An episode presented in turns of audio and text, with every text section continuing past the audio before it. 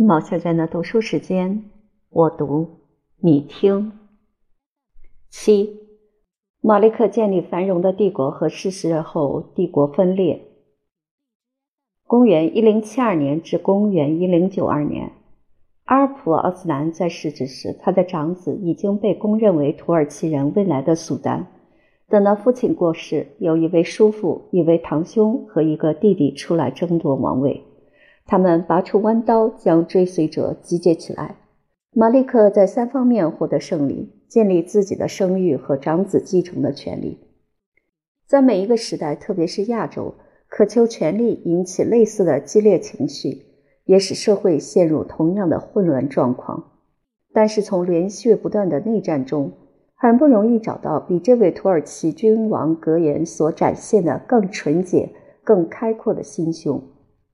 有一次会战的前夕，马利克在图斯进行祈祷，这个地点正好在伊玛目利查的坟墓前面。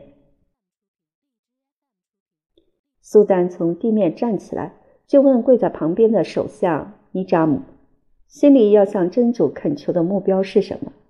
大臣的回答很谨慎，也可能很诚挚，那就是你的军队获得胜利的冠冕。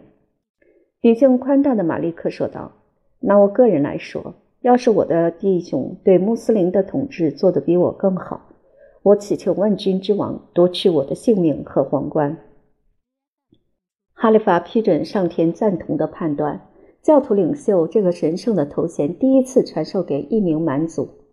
然而，这名蛮族就个人的功勋和帝国的扩展而论，是那个时代最伟大的人物。等到波斯和叙利亚问题获得解决之后，为了完成父亲的遗志，他率领一支兵力庞大的军队开始进军征服土耳其斯坦。他在渡过阿姆河时，雇来运送军队的船夫都在抱怨，他们的报酬指定由安条克的税收来支付。苏丹绷着脸对这种荒谬的做法感到不悦，首相非常技巧的奉承话使他面露笑容。这并不是要延后支付他们的报酬。我所以选择这个遥远的地点，是要让后代的子孙记得，安条克和阿姆河都臣属于同一位统治者。这样叙述他的国界不够正确，而且范围受到局限。在越过阿姆河以后。他攻占和降服布哈拉、卡里斯姆和萨马尔罕这些城市，反叛的奴隶或是独立的夷狄，只要敢抗拒，全都难逃被歼的命运。马利克渡过西霍河或是希尔河，这里是波斯文明最后的界限。土耳其斯坦的各旗都屈服于最高霸权之下，他的名字刻在钱币上面。也出现在喀什噶尔的祷告之中。这个鞑靼王国位于中国最终极的国境。马利克从中国的边界把直接的管辖权力或封建的统治方式一直向着西方和南方延伸，最远到达格鲁吉亚的山区，君士坦丁堡的近郊，耶路撒冷神圣的城市，以及阿拉伯菲利克斯生长香料的丛林。牧羊人出身的国王并没有待在后宫过奢侈的生活，无论是平时或战时，都在采取行动和投身战场。皇家的营地不断移动，每个行省陆续感受到他莅临所带来的福分。据说他巡视面积广大的疆域前后共有十二次之多，远超过在亚洲的统治者居鲁士和所有的哈里发。在这些远征行动之中。以麦加的朝圣最为虔诚，表现出富丽堂皇的气势。军队保护商队的行动自由和安全。他的施舍非常丰富，使市民和朝圣客有发财的机会。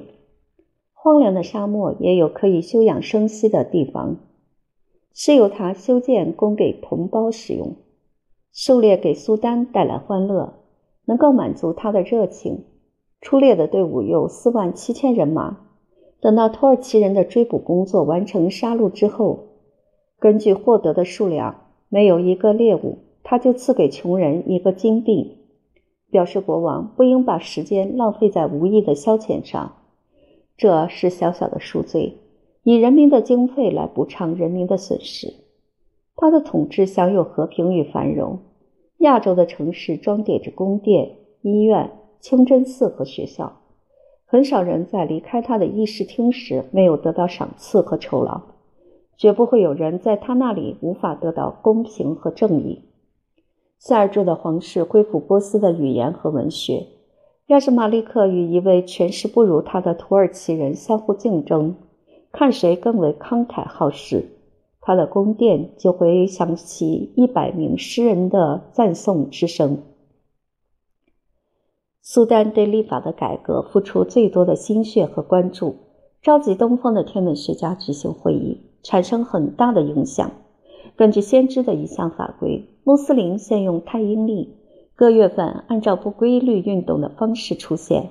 然而，波斯从索罗亚斯德的时代开始了解到太阳的运转，并且据以举行年度的庆典。等到信奉先教的帝国灭亡以后，历法的质润受到忽略，分和时微量的误差累积成为以日为计算的单位。春季的起始日期从黄道十二宫的白羊宫移到双鱼宫。马利克的统治以吉拉勒安纪元的历法最受人赞誉。时间的计算修正过去或未来的误差，已经超越如略历的水准，在精确度上接近格雷高利历的要求。欧洲在这个时期沦入野蛮的习性而不能自拔。亚洲的光辉灿烂，应该归功于土耳其征服者的温驯受教，而非学识渊博。智慧和德行的主要部分来自一位波斯首相尼扎姆，他在阿尔普阿斯兰父子统治期间管理整个帝国的政务，是东部最为卓越的大臣之一。哈里发尊之为宗教和学术的贤哲之士，深获苏丹的信任。被视为权力和法律最忠诚的代理人，在负责政事三十年以后，首相的名声以及他的财富和职位成为罪行的证据。他的垮台在于一名妇女和一名敌手的图谋窥伺。首相的顶戴和角质墨水盒是职位的象征。一次草率的声明加速他的逝世。他说：“这两者借着神谕的力量。”与苏丹的宝座和皇冠发生联系。年高德少的政治家在九十三岁时被他的主子罢黜，受到敌人的指控，最后为一名宗教狂热分子所谋害。伊扎姆的遗言可以证实他的无辜。首相死后，马利克的余日不多，而且每下愈狂。伊斯巴罕事件使他自取其辱。苏丹的构想是要把巴格达的哈里发迁走。自己定居在伊斯兰世界的首都。穆罕默德弱势的继承人获得十天的延缓，在这个期限结束之前，这个蛮族受到死神的召唤。派往君士坦丁堡的使臣奉命提出请求，他要娶一位罗马公主为妻。这个意见只有不了了之。亚历克修斯的女儿不愿成为牺牲品，对不近情理的联姻表示出厌恶之意。马利克的女儿许配给穆克塔迪哈里发，附带着专横的条件，那就是他必须断绝与妻妾来往，要永远忠于这个值得尊敬的联姻。土耳其人的伟业和团结随着马利克沙王极身而灭。他的弟弟和四个儿子争夺留下的宝座，经过连续不断的内战，幸存的竞争者签署条约，取得协议。塞尔柱家族的长子和主要的旁支永久瓜分整个波斯帝国。三个更年轻的王朝分别是科尔曼、叙利亚和罗姆。科尔曼统治着广大而又偏僻的疆域，位于印度洋的海岸。叙利亚王国则赶走阿勒颇和大马士革的阿拉伯君王。值得我们特别关心的是，入侵小亚细亚罗马行省的罗姆王朝。马利克的政策是宽厚待人，所以才使他们获得卓成。他允许出于同一血统的王后，甚至就是在战场上被他击败的对手，凭着个人的雄心壮志去建立新的王国。即使把那些狂热进取的人员带走，他也不会表示不快。因为这些人留下来会扰乱他统治的安宁。身为家族和国家最有权势的领袖，波斯最伟大的苏丹博得皇家弟兄的服从，并且让他们按时缴纳贡金。无论是谁坐上科尔曼、尼斯、阿勒颇和大马士革的宝座，还是身为叙利亚和美索不达米亚的埃米尔，都要在马利克的令牌庇护之下，才能竖起自己的旗帜。即使是阿塔贝克家族以及散布在西部亚洲草原的土库曼人各旗，莫不如此。马利克过世以后，团结和服从的队伍开始松弛，最后只有散伙。在塞尔柱杜家族的纵容之下，他们把继承王国的权利授予他们的奴隶。就东方人的风格来形容，有一群君王从他们脚下的尘土中升起。八。索利曼具有小亚细亚以及塞尔柱人的罗姆王国，公元一零七四年至公元一零八四年。库图米什是皇族出身的诸侯，伊兹拉的儿子和塞尔柱的孙儿，在反抗阿尔普阿斯兰的战争中丧生。仁慈的胜利者在他的墓前留下同情的眼泪。他有五个儿子，全都孔武有力，而且热衷权势。一心要为父亲报仇，拔出弯刀反对阿尔普阿斯兰的儿子。两支军队在等待攻击的信号。这时，哈里发无视于威严的身份，应该隔绝世俗的事物，竟然介入此事，要进行调解。你们这些兄弟不应有细强之争，以致两败俱伤。何况大家都出自名门，也是虔诚的教徒。要把你们的军队联合起来，在圣战中打败希腊人，他们才是真主和他的使者势不两立的仇敌。双方都听从他的呼吁。苏丹拥抱这些反叛的亲人，他们的长兄是英勇的索利曼，接受皇家的旗帜。对于罗马帝国从阿尔泽罗姆乌姆到君士坦丁堡所有的行省。以及西部那些不知名的地区，都可以按照个人意志进行征服，在他的统治和支配之下成为世袭的产业。索利曼在四个弟弟的陪同下渡过幼发拉底河，土耳其人的营地立即设置在弗利吉亚的库台及附近地区，疾驰的骑兵部队所经之处成为一片焦土，最远到达赫勒斯滂海峡和黑海地区。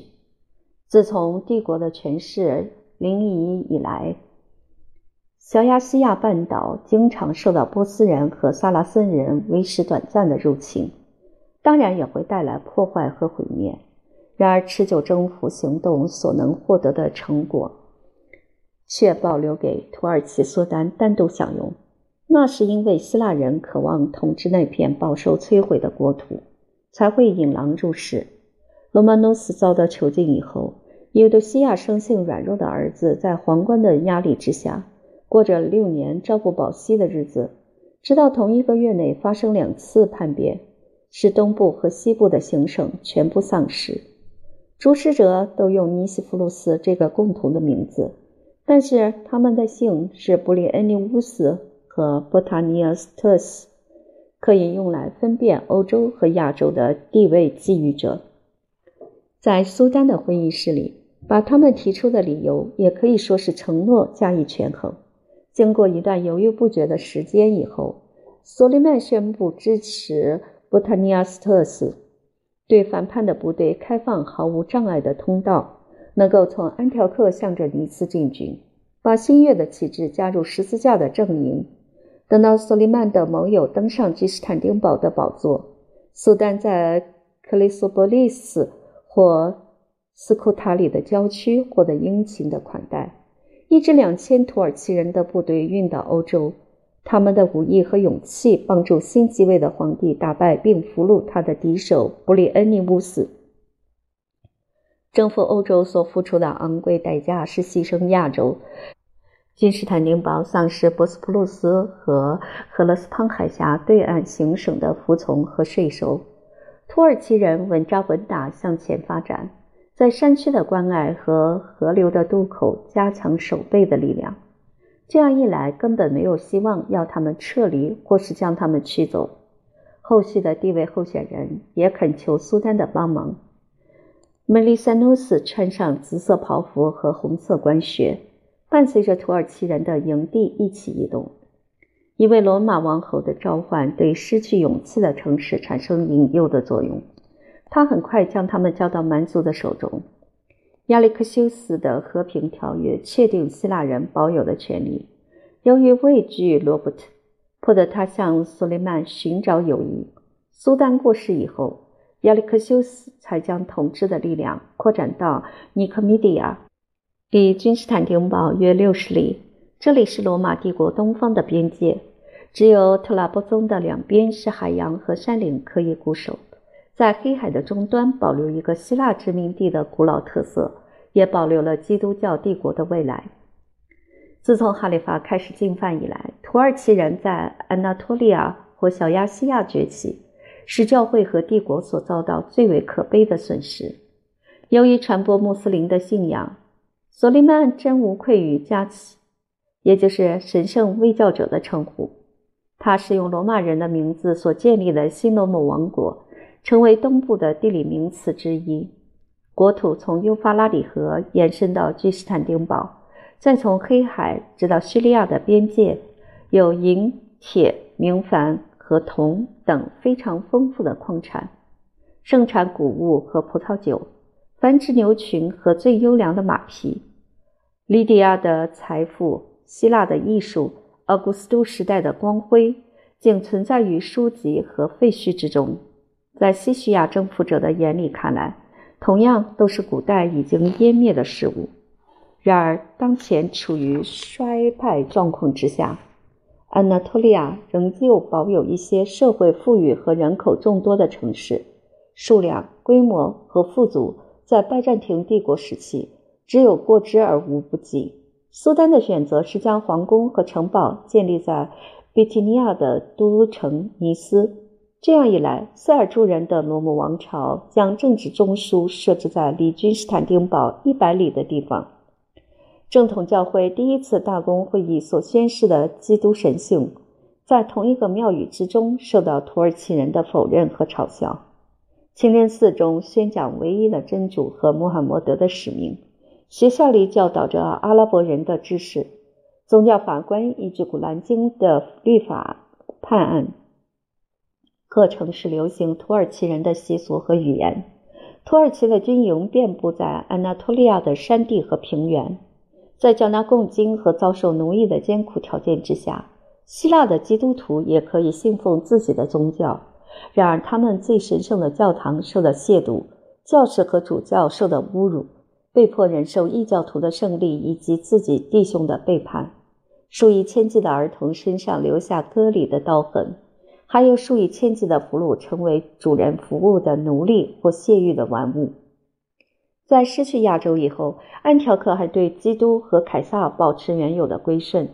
那个孤独的行省得不到罗马人任何可能的援助，四周为穆罕默德的势力包围的水泄不通。陷入绝望之境的菲拉利图斯总督已经准备牺牲他的宗教和忠诚。要不是他的儿子匆忙赶到尼斯的宫殿，愿意将这份价值极高的珍贵之物呈现到索利曼的手里，就无法阻止他犯下滔天的罪行。野心勃勃的苏丹跨上马背，十二个夜晚行军六百里。这种冒险行动极其神速而又机密，使安条克为之受服。那些为安条克马首是瞻的城市，远及拉奥迪凯亚以及边界的阿勒颇。都追随首府的行动，从拉奥迪凯亚到斯雷斯波斯普鲁斯，索利曼政府和统治的地区扩及吕底亚的山岩和黑海之间，延伸的距离是三十天的行程，宽度也有十到十五天。土耳其人对航海的技术一无所知，使东部皇帝在极不光彩的状况下能保住一段时期的安全。等到被俘的希腊人为他们建造有两百艘船的舰队以后，亚历克修斯只有躲在首都的城墙里发抖。他那哀怨的书信向着欧洲散发，用来打动拉丁人的同情心理，并且诉说君士坦丁所建造城市的危险、虚弱和富有。九，土耳其人占领耶路撒冷，引起基督徒的十字军东征。公元六三八年至公元一零九九年，塞尔柱土耳其人占领耶路撒冷，使人感到很大的兴趣。这里很快成为各民族的舞台。居民在与欧马尔签署的投降协议中，提出保证宗教自由和财产安全的要求。条款的解释却掌握在主子的手里。要是提出争论，就会有性命的危险。在哈里发统治的四百多年里，耶路撒冷的政治气候始终变化无常，一时狂风暴雨，接着就艳阳高照。由于改宗者和人口的增加，穆斯林占有全市四分之三的数量也是很正常的事。还是有一个特区保留给教务长以及他的教士和民众，缴纳两块金币的贡金作为保护的代价。基督的墓地和复活教堂仍旧由信徒掌管。在这些信徒中，人数最多而且最受尊敬的部分，对耶路撒冷而言都是外来的陌生人。圣地的朝拜在阿拉伯人的征服以后，不仅没有受到制止，反而更为兴盛，配合着悲哀和愤怒的情绪，更能激起宗教的狂热。促成大家献身这种极为危险的旅行。成群结队的朝圣客不断从东部和西部前来参拜基督的墓地以及附近的圣所，尤其在复活节期间更加热闹。希腊人和拉丁人、尼斯托利派和雅各派、科普特人和和阿比西尼亚人、亚美尼亚人和格鲁吉亚人。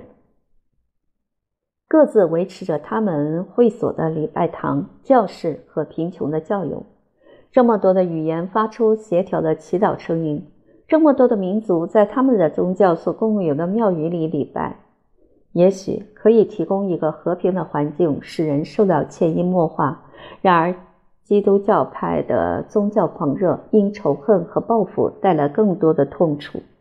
在一个宽恕敌人和受苦受难的弥赛亚国度里。他们却渴望要统治和迫害同教的兄弟。法兰克人凭着进取的精神和人口的数量，肯定自己具有优势的地位。势力强大的查理大帝保护着朝圣的拉丁人和东部的正统基督徒。这位虔诚的皇帝出手大方的施舍，可以疏解迦太基、亚历山大里亚和耶路撒冷的贫穷。慷慨的奉献，建立。或修复巴勒斯坦很多所修道院。阿巴斯王朝最伟大的人物哈伦·拉希德尊敬他的基督徒兄弟查理大帝，认为他在能力和权势方面同样高人一等。他们经常互赠礼物和派遣使节，友谊始终稳定坚固。哈利法用没有放弃实质的统治权，就把圣墓。甚至耶路撒冷城市的钥匙送给皇帝。在加洛林王朝日益衰微的状况下，东部的贸易和宗教使阿尔马菲共和国赚取高额的利润。他们的船只运送拉丁朝圣客到埃及和巴勒斯坦的海岸，再加上许多有用的进口物品，自然能够获得法蒂玛朝哈里发的青睐。愿意建立联盟的关系，在独楼地山头创设每年一度的市集。意大利商人也在耶路撒冷建立圣约翰修道院和医院。这是僧侣和军事阶级的滥觞。现在他们仍旧统治着罗德岛和马耳他岛。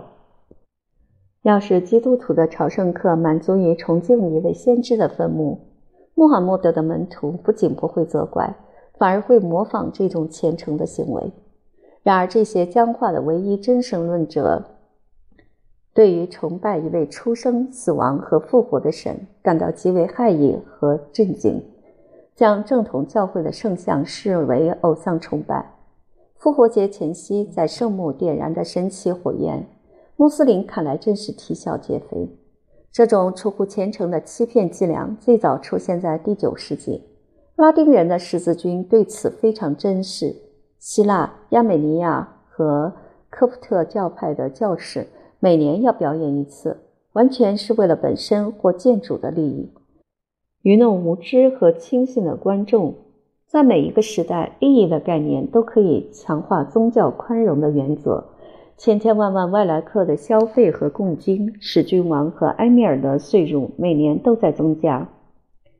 当令牌从阿巴斯王朝转移到法蒂玛阿西哈里发的手中，对圣地而言不仅无害，反而更为有利。居住在埃及的统治者易于感受到基督徒贸易的重要性。巴勒斯坦的埃米尔距离帝座的公正和权力不会过于遥远。然而，第三代的法蒂玛西哈里法是恶名昭彰的哈特姆。这位狂暴的青年既不敬天也不畏人，一味纵情于邪恶与专制。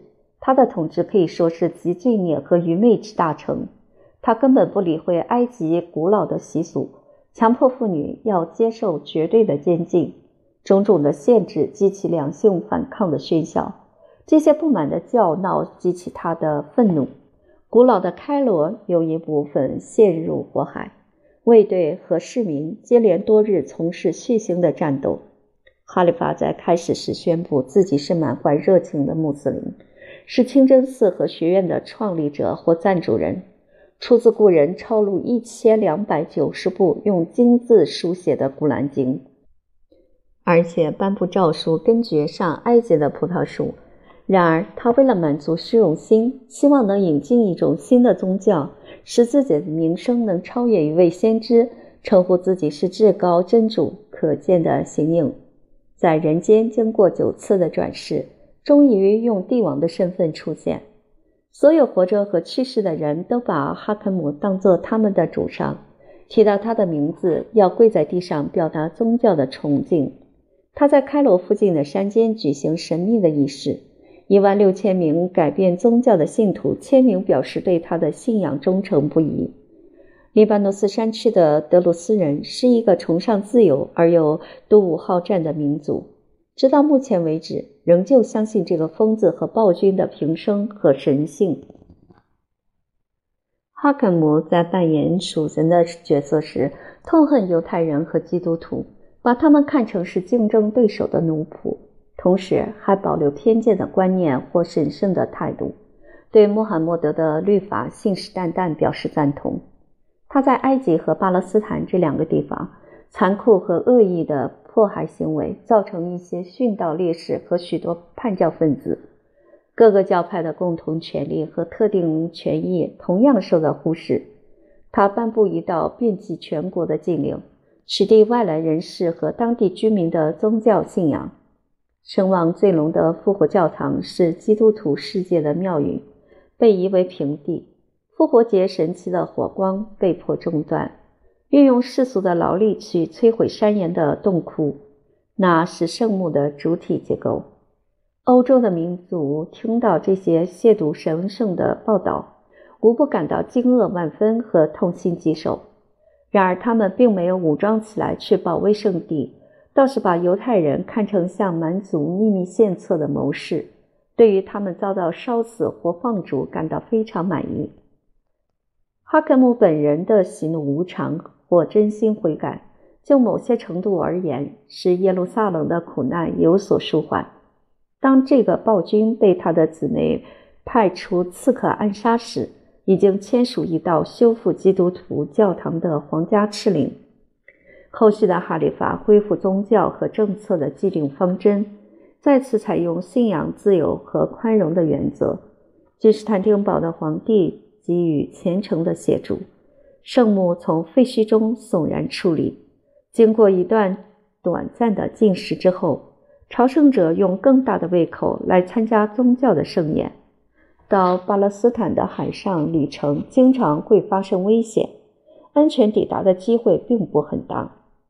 匈牙利皈依基督教，在日耳曼和希腊之间打开一条安全的通道。圣斯蒂芬是这个王国的使徒，他的仁慈能够救助和引导在旅途中的基督徒弟兄，使他们从贝尔格莱德到安条克，可以在一个基督教的帝国顺利穿越一千五百里的行程。法兰克人的朝圣热潮极为风行，超过以往所有的时代。道路上布满各个阶层男男女女的尸体，他们轻视自己的生命，所求只是亲吻救世主的坟墓。君王和高阶教士放弃尘世的权柄，像这样为数众多的虔诚商队是一支大军的先锋，在后续的时代里打着十字架的旗帜向前进军。大约在第一次十字军东征的前三十年，门兹的大主教以及乌德勒支、万贝格。和拉迪斯邦的主教发起从莱茵河到约旦河极为辛劳的朝圣行程，追随的会众竟然有七千人之多。他们在君士坦丁堡受到皇帝隆重的接待，招摇的财富引起野蛮的阿拉伯人发动攻击。他们在无可奈何的状况下，只有拔刀相向，最后被围困在加百农的村庄里。只有花钱买得法蒂玛王朝的埃米尔前来解围，给予保护。在朝拜圣地以后，他们乘船到达意大利，仅有两千人安全返抵故乡。因古法斯是征服者威廉的秘书，一直随着朝圣的队伍同行。从诺曼底出发时，他注意到三十名体格健壮。而且装备精良的骑士，等到在回来的路上翻越阿尔卑斯山，只剩下二十名衣衫褴褛的朝圣客，手里拿着木杖，背上背着行李。法蒂玛王朝的哈里发在打败罗马人以后，他们的安宁为土耳其人的入侵所干扰。马利克沙王的一位部将是卡里斯姆人阿特西斯，率领一支战力强大的部队进入叙利亚。运用机警和武力的手段攻下大马士革、霍姆斯和行省其余的城市，全部承认巴格达的哈里发和波斯的苏丹。胜利者势如破竹，直抵尼罗河的两岸。法蒂玛王朝准备逃到阿非利加的腹地，卫队的黑人和开罗的居民发起背水一战的反击，将土耳其人逐出埃及的边界。阿特西斯的撤退进行毫无忌惮的屠杀和抢劫，邀请耶路撒冷的法官和公证人到营地，将他们处死以后，接着屠杀三千名市民。阿特西斯的残忍或失利很快受到图库什苏丹的惩处。他是马利克沙王的兄弟，用更高的头衔和强大的兵力，确保对叙利亚和巴勒斯坦的统治。塞尔柱家族在耶路撒冷掌权有二十多年之久，但是圣城及所属地区的继承权被托付或放弃给鄂尔托克埃米尔，他是土库曼人一个部落的酋长。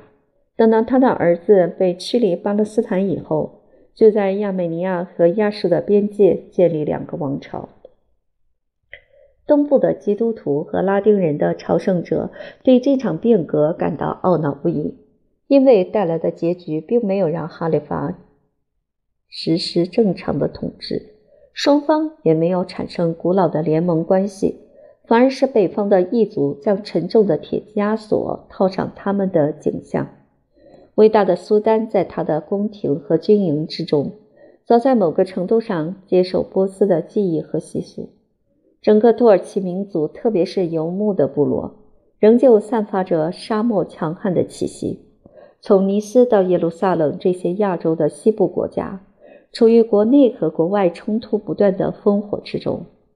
巴勒斯坦的游牧民族在未定的边界掌握不稳的权利，既无闲暇，也无能力去等待通商和宗教自由所带来的缓慢利益。